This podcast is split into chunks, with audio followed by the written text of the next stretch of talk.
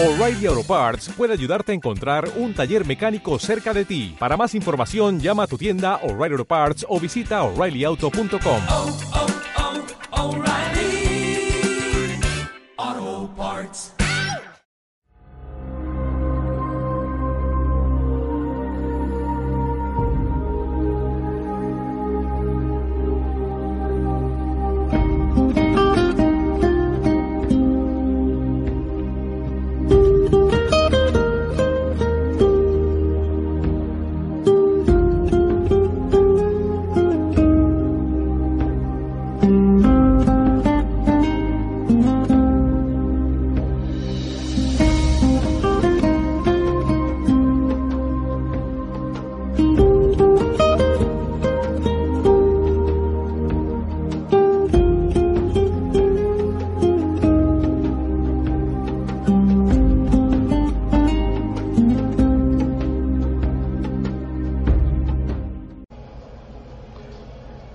Muy buenas tardes a todos. Saludos a todos. Prosiguiendo con los agravios de Colombia a Venezuela. En este capítulo tengo como introducción los nuevos agravios, los más recientes. Y después le hablo del capítulo del libro del mismo nombre, escrito por Marco Antonio Ángeles que terminó de escribirlo, pues, como le digo siempre, en 1993.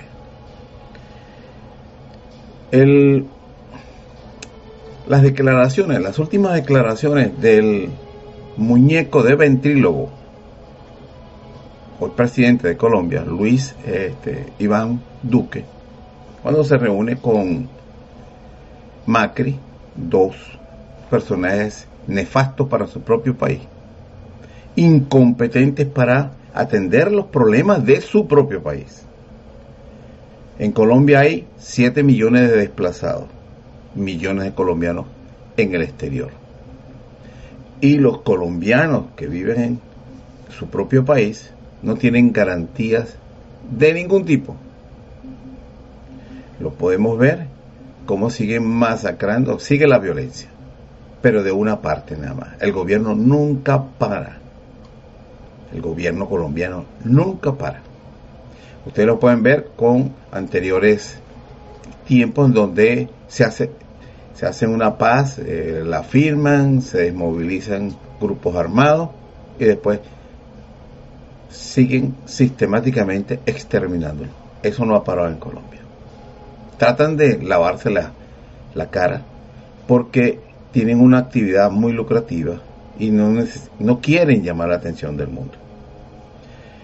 Y una de las formas en que tratan de taparse a sí mismos sus deficiencias, sus mezquindades y su agresión a la humanidad es enfocándose en Venezuela, que le ha dado, indudablemente, soy de ese criterio o de ese parecer, que le ha dado todas las herramientas a la oligarquía neogranadina y a otros más para agredirla por el lenguaje ese que utilizan eh, marxista-leninista de los años 80, 70, 60 y que, bueno, no se han modernizado, no, no se han actualizado.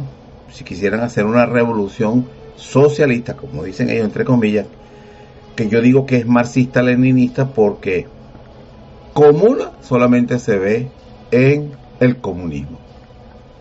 Y en la forma en que lo están manejando, ellos dicen que, como todo marxista, dice que todo es en una etapa de transición. Entonces se ha dado la- las excusas perfectas para ser agredido. Como también digo que el marxismo, al ser aplicado como una religión, es parte de la agenda de la corporatocracia. Tiene mucho tiempo.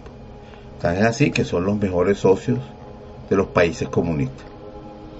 Donde el país comunista aporta mano de obra esclava y ellos producen allí sus productos. Ahorita hay una, una guerra porque hay una distorsión.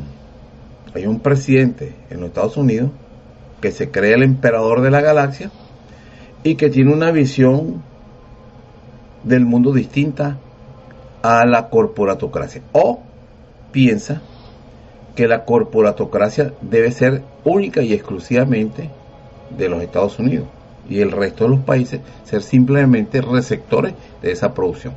Pero resulta que la corporatocracia busca tener las, máximas ganancias. Y, Estados Unidos no es el país para producirles a ellos las máximas ganancias. Es el mejor consumidor, como Europa, pero no para producir. Bueno, pero ese, ese es otro tema. Bueno, aquí las declaraciones de Duque, o aquí una, un esposo, porque se hace de otras de las, diríamos, de las declaraciones inamistosas, agresivas, engreídas de un representante, de un genuino representante de la oligarquía neogranadina, herederos de Francisco de Paula Santander. Mire, hoy en día, mencionar a Paula a Santander, yo siento que es un pobre pichón en comparación con los herederos. Los, herederos han sido más canallados. Esta gente. Porque tienen 200 años haciendo lo que eh, en vida hizo Santander en, poquitos años, pues de que tuvo de vida. Creo que él no vivió más de 50 años. Entonces él en 30 años, bueno, hizo lo que pudo hacer como persona, pues, donde tenía sus características especiales, intrigantes, y conspiró contra el Libertador, siendo el Libertador el que lo llevó a la vicepresidencia, porque decía que en Colombia tenía que tener un general, y lo lleva, lo di, está en la historia, y lo lleva. Y, la, pero Bolívar muda la capital de la Gran Colombia, así le decimos nosotros, a Bogotá. Entonces, prácticamente hizo que la oligarquía estuviera como se dice, a las patas del poder, ahí mismo, a las manos, tenía, era la gente que podía manejarlo, porque los otros naciones, Ecuador y Venezuela, estaban a, gran distancia. Y debemos recordar que en aquella época se viajaba en mula o en barco. Entonces las distancias eran, las distancias eran bastante grandes y se tomaba mucho tiempo. Entonces el centro del poder estaba en Bogotá y ellos eran los que decidían. Pero ese era, eso fue un deseo del libertador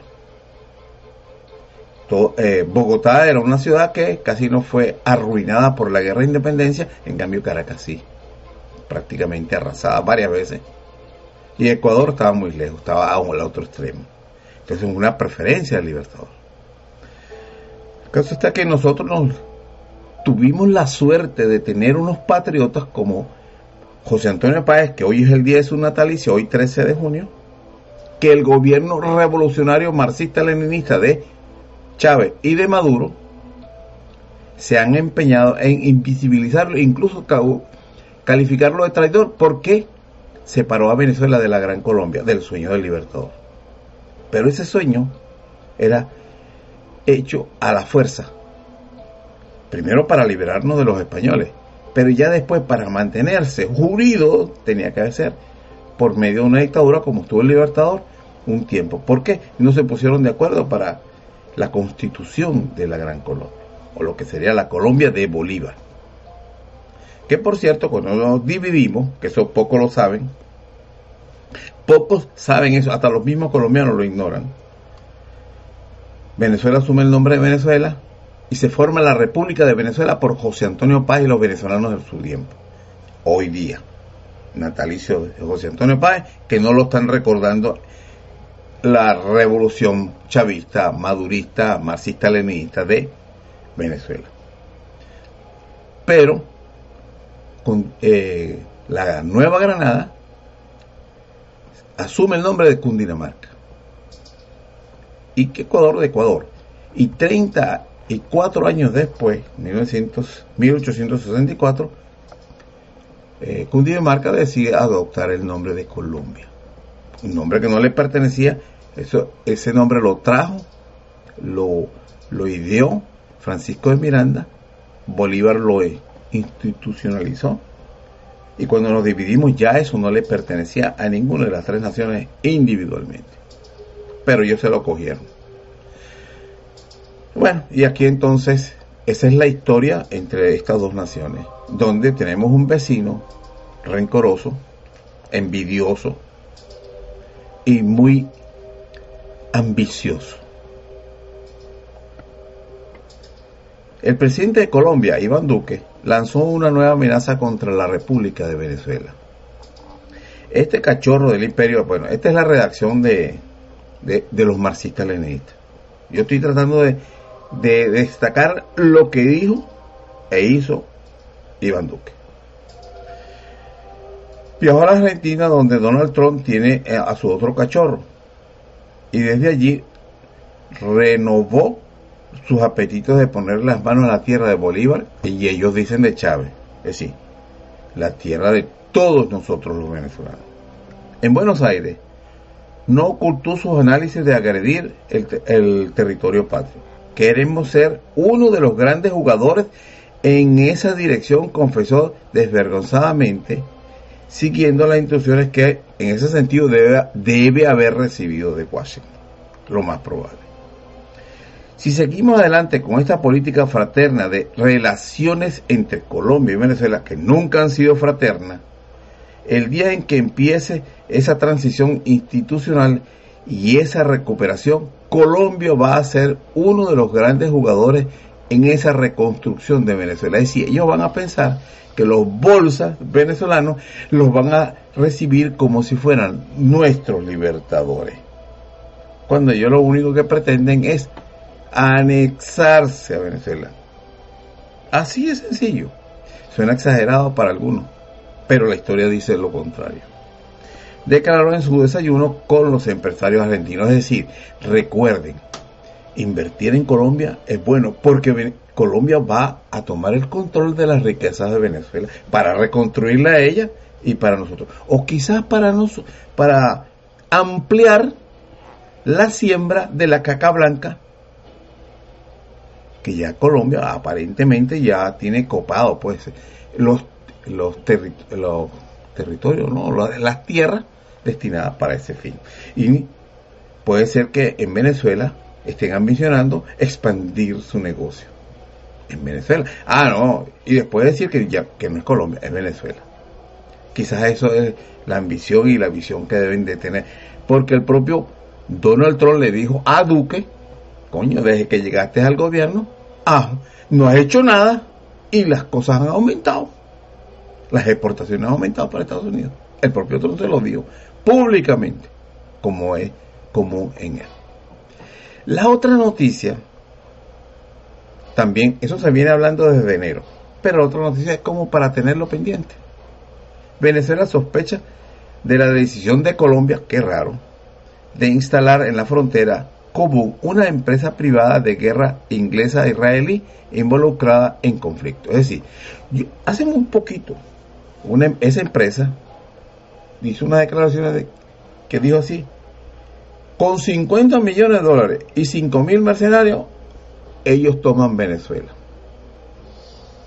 Posiblemente ya les dieron los 50 millones y están consiguiendo los mercenarios que abundan en la República de Colombia los paramilitares, los guerrilleros, toda esa gente que ha estado viviendo de la, de la guerra, yo creo que les van a sobrar. Lo malo es que como el Nicolás Maduro, la frontera tiene que estar abierta para que facilitarle el facilitar el contrabando y la entrada de esta gente, entonces, ¿qué podemos decir? Porque esos no van a ir llegando eso no van a llegar diciendo, aquí venimos nosotros a liberarlo. Nada, eso, ese tipo de gente entra echando plomo. Y no discrimina a personas, porque ya bastante antecedentes de eso hay. No discriminan si son niños, mujeres, viejos. Nada. Esos son daños colaterales, según la terminología que esta gente usa. Bueno, dice aquí un diputado de la Asamblea Nacional Constituyente de Venezuela, Julio Chávez, reveló el martes que el programa de televisión Al Aire, el asentamiento de la empresa militar privada de Estados Unidos, DINCOR International, que presta servicios de logística y mantenimiento de equipos militares en la ciudad colombiana de Cúcuta y fronteriza con Venezuela. Debe ser que tienen tantos años deseando invadir Venezuela, yo digo de Colombia, ¿no? Que las, armas la deben de tener oxidadas. Se acabó, se acaba de instalar en Cúcuta una empresa privada de guerra inglesa, israelí, como ah, ya lo había dicho. Chávez sostuvo que el consorcio cuenta con el apoyo financiero del gobierno de Estados Unidos y es promovido por el presidente colombiano Iván Duque, que mantiene una política hostil contra el gobierno chavista del país vecino. Bueno, Iván Duque, yo estoy seguro que aquí ese no cuenta para nada.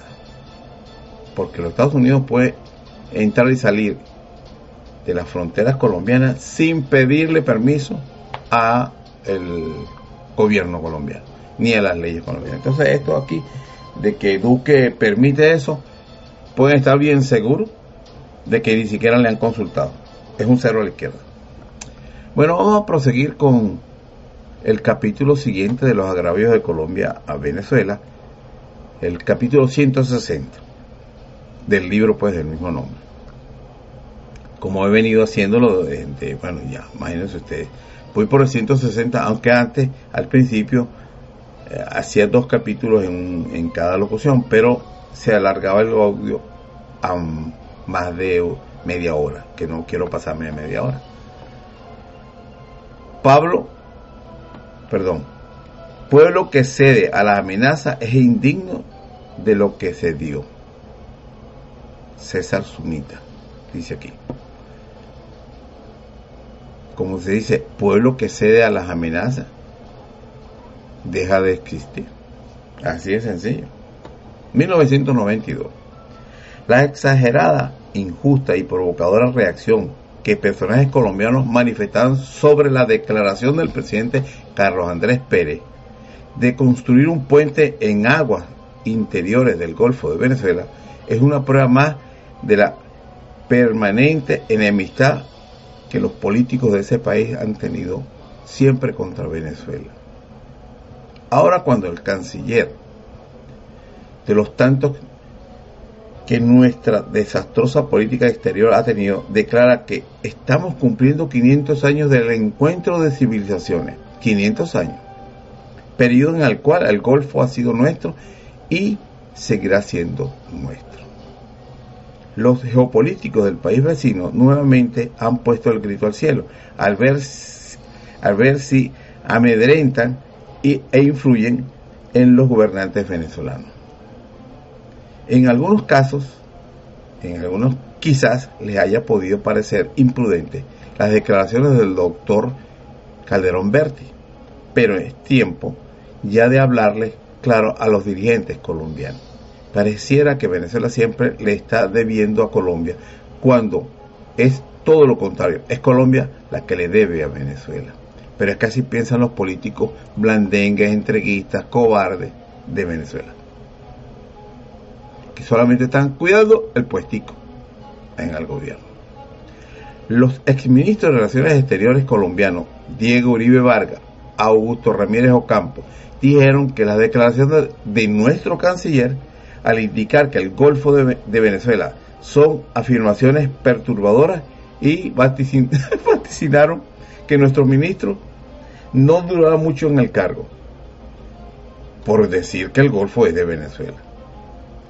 A este extremo llegan los políticos colombianos a quitar y poner mentalmente a nuestros funcionarios. Les cuento una anécdota. El profesor Pablo Ojero, un hombre que hizo un trabajo extraordinario en favor de los títulos de la territorialidad en Venezuela, de estudios sobre el Golfo, sobre el, la el tratado, eh, perdón, el, laudo español de, de 1896, el, el, digamos, el despojo que sufrimos con el Esequibo, hizo estudios profundos sobre eso, porque él se iba a los archivos de India o en el Foreign Office en Inglaterra a buscar los documentos originales. En Carlos Andrés Pérez I, el primer gobierno de él, que fue por allá por el 74, se comienzan las negociaciones. Esas, las, discusiones, porque ya eso ya venía desde el gobierno de Raúl Leone, dos gobiernos anteriores. Bueno, los colombianos le pidieron a Carlos Andrés Pérez que sacara de los del equipo asesor de la Cancillería venezolana a Pablo Ger. Y Pablo Ger lo complació. Perdón, Pablo Ger, Carlos Andrés Pérez complació a Colombia. Es decir, el mejor hombre que tenía Venezuela. Defensor, bueno, muchísimo mejor que un venezolano nacido en Venezuela, porque Pablo Ger nació en España, se nacionalizó venezolano. Se casó con una venezolana y tuvo hijos venezolanos. Bueno, el mejor defensor que tenía Venezuela, no solamente por su carácter personal, sino por sus conocimientos y estudios, lo sacaron a petición de Colombia para complacer a sus hermanitos colombianos. Esos son los políticos venezolanos. Eso. Unos traidores es la palabra. En cuanto a que Colombia debe demandar sus pretensiones en el Golfo de Venezuela por ante la Corte Internacional de la Haya, propuesta entre otros por el senador Rodrigo Martín Bernal, que hay que, que, hay que decir lo siguiente. El Tratado de No Agresión, Conciliación, Arbitraje y Arreglo Judicial de 1939 dispone textualmente el artículo 2. Las dos altas partes contratantes se comprometen a someter de conformidad con las estipulaciones del presente tratado a, las procedimientos, a los procedimientos de solución pacífica en el, en el establecido. Las conversaciones de cualquier naturaleza o que por cualquier causa surjan entre ellas y que no haya sido posible resolver amigablemente por los medios diplomáticos ordinarios, exceptuando solamente las que atañan a los intereses vitales, a la, independencia o a la integridad territorial de los estados contratantes. Esa es la única excepción. El Golfo de Venezuela es vital para Venezuela. No puede ser discutido en un tribunal por terceros o con terceros. El ex de San Pedro Alejandrino, simple convenio y no tratado internacional suscrito por, los presidentes de Colombia y Venezuela en mayo de 1990, donde la diplomacia colombiana incluyó engañosamente la delimitación de áreas marinas y submarinas en el Golfo de Venezuela, como si pudiese ser tratado ante la Corte Internacional. Es improcedente para derogar la excepción prevista en el artículo 2 del Tratado de 1939. El tratado fue ratificado por los respectivos congresos. Este acuerdo de San Pedro Alejandrino fue entre los gobiernos nada más. Ya es tiempo de poner cese a la política antinacional y entreguista con el vecino país. Colombia le teme, como al diablo, la posible revisión del Tratado del 41. Eso es que hay que hacer lo primerito. Queremos hablar de, limitación y problemas fronterizos, hay que ir al tratado. Porque en ese tratado se cometieron muchos errores, omisiones y, flaquezas. Y además no nos ha dado las compensaciones territoriales que ella misma firmó y aceptó en 1941, a que quedó obligada por el artículo 6 del, del convenio para la completa demarcación de la frontera entre Venezuela y Colombia del 3 de noviembre de 1916, ratificado en 1941. Por otro tratado más, leonino contra Venezuela. Bueno, ustedes lo pueden ir tienen que haberlo observado eh, cómo se comportan los políticos venezolanos. Pues si tú vas a negociar con otro país, el venezolano ya dice lo que está dispuesto a conceder. No va por un máximo, no, todo el tiempo van por lo que están dispuestos a conceder. Cuando le llaman a, a Colombia y le preguntan, ¿Cuáles son tus pretensiones al Golfo? cuando Colombia jamás lo había hecho en el Golfo de Venezuela. Jamás. Porque sabe que ella no tiene por qué estar allí. Ni en el laudo, ni históricamente. Entonces, le están dando en bandeja de plata una reclamación. Bueno, esos son los políticos venezolanos. Y algunos dirían, no, es que son unos ignorantes. No, son antipatriotas. Como el territorio no les pertenece, y ellos dicen, bueno, eso no importa. Pero de seguro que se harían matar si fuera la, digamos, un, una cerca de su, de su casa o un pedazo de su hacienda. Ahí sí se harían matar. Mientras los políticos, mientras la política exterior colombiana tiene objetivos precisos y coherentes, es correcto, a tal punto que su territorio se ha engrandecido injustamente a costa de sus vecinos.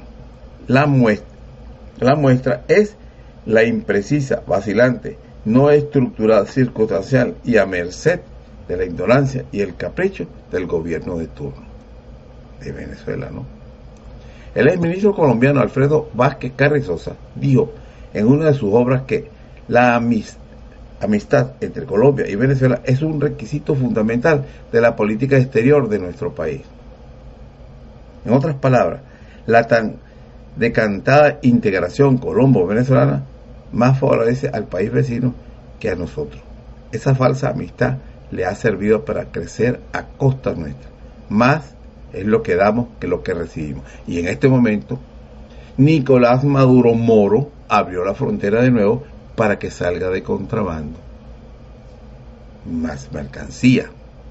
Es decir, alimentos, medicinas, repuestos y dinero en efectivo para que siga la, la centrífuga y la guerra contra la moneda venezolana. Yo lo dije en un programa anterior. De, de viernes a lunes se devaluó el bolívar, con solo abrir la frontera. En 1900, desde 1971 cursan varias demandas de nulidad del Tratado 41 en la Corte Suprema de Justicia. Esos expedientes están engavetados desde entonces no se debería conceder nada a Colombia sin una previa revisión de nuestra frontera. Eso es una cobardía, así, cobardía de la Corte Suprema de Justicia de Venezuela. Y estamos hablando de 1991. Y la actual también. Todos son unos cobardes. Porque eso, ¿cómo mantener un expediente así? Se supone que el sistema judicial de un país es independiente. Si es independiente y, ve que hay un error en, en un tratado, en lo que sea, tienen el derecho de denunciarlo y demandar que el gobierno rectifique. E incluso de destituir al presidente o a los congresistas por no cumplir, por entrar en desacato. Bueno, la Asamblea Nacional, desde 1900, desde el 2015, está en desacato. Y se quedó todo ahí. Esto, incluso yo escuché al presidente de la Corte Suprema de Justicia remitirle el expediente, la sentencia en varias ocasiones al fiscal general. ¿Y sabe qué tiene que hacer el fiscal general? Proceder a la detención de los diputados que están en desacato. Y no ha pasado nada. Entonces, por ahí se llenan mucho la boca diciendo que en Venezuela hay una dictadura. Dictadura en Venezuela. Con eso. Imagínense ustedes que hay políticos que participaron en el último golpe y se fueron para su casa y no han salido más. Ellos mismos se encarcelaron en su casa y no lo han ido a buscar.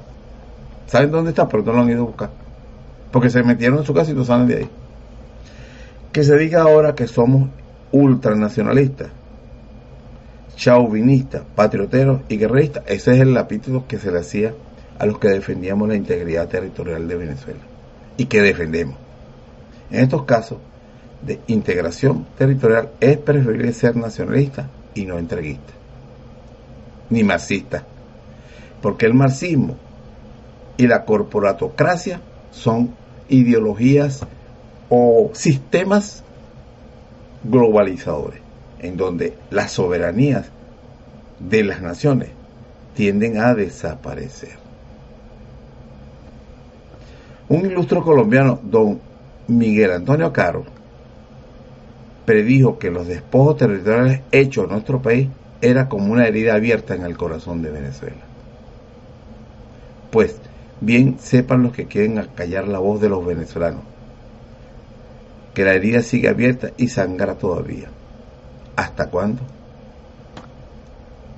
Bueno, Nicolás Maduro Moro, Diosdado Cabello, como presidente de la Asamblea Nacional Constituyente. Y ahorita se me escapa el nombre del, del señor este de la tribunal, presidente del Tribunal Supremo de Justicia. El gobierno de Nicolás Maduro Moro y de Chávez han cometido constantemente un agravio contra el padre creador de la República de Venezuela, José Antonio Páez. Lo han invisibilizado. Y Chávez incluso se atrevió a decir que había que sacar a Páez del Panteón Nacional. Los malagradecidos estos, uno un campesino y el otro un chofer de autobús, han llegado a la presidencia de la República gracias a la decisión que tomó o que tomaron los venezolanos de su tiempo encabezado por José Antonio Páez, que nos hicieron venezolanos, y no seguir siendo lacayos de la oligarquía neogranadina como el Libertador lo impuso, porque ellos lo que prácticamente gobernaba el Libertador se la pasaba viajando. El que gobernaba era Santander. Ellos tenían el control del poder. Y los venezolanos de aquella época dijeron, no nos calamos más a Santander, ni a los a los de la oligarquía.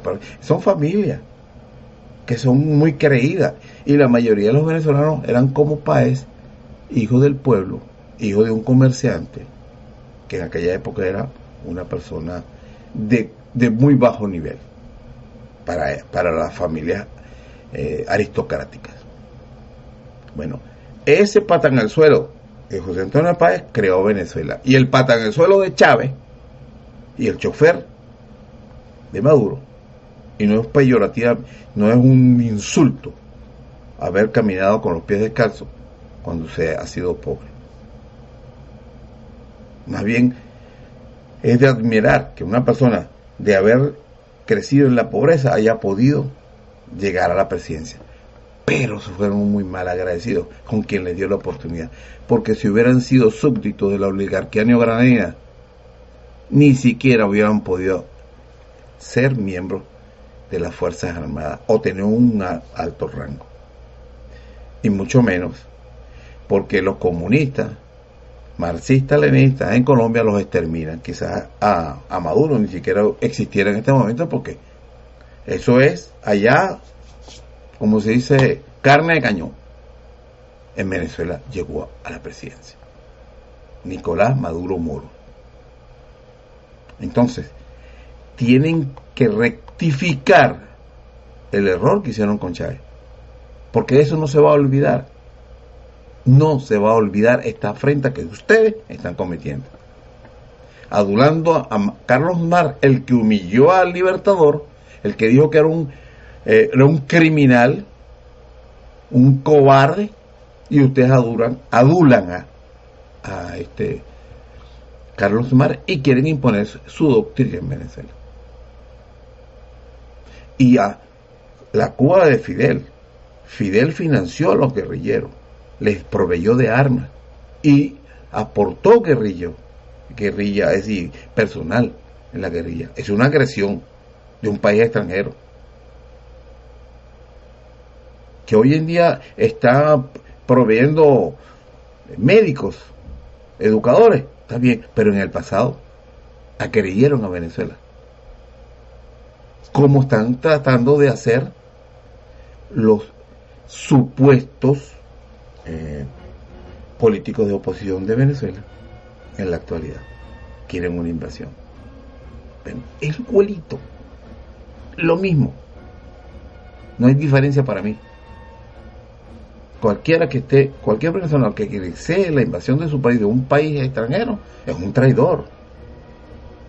igualito como aquel que dice que eso lo hago en el nombre de Cristo como en el nombre de, de la religión marxista. Cualquiera de los dos. Eso va en contra de la soberanía de las naciones, de la libertad. Y, y, y aclaro, Jesucristo nunca hubiera aprobado guerras ni matazón. Solamente para mencionar las dos corrientes que podrían, unos que se dicen cristianos, pero les encanta la guerra. Esos no son cristianos, pero ellos como se dicen cristianos, lo mencionan. Bueno, hasta aquí el capítulo 160. Hasta un próximo capítulo de los agravios de Colombia a Venezuela, que han arreciado porque creen que ya llegó el momento de tomar para sí el botín, que se llama Venezuela. Que pasen buenas tardes.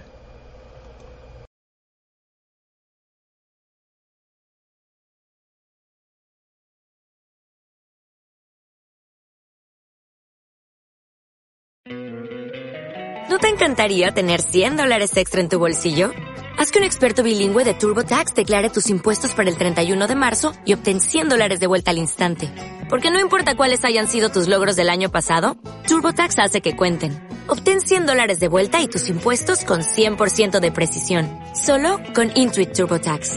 Debes declarar para el 31 de marzo. Crédito solo aplicable al costo de la presentación federal con TurboTax Full Service. Oferta sujeta a cambios o cancelación en cualquier momento.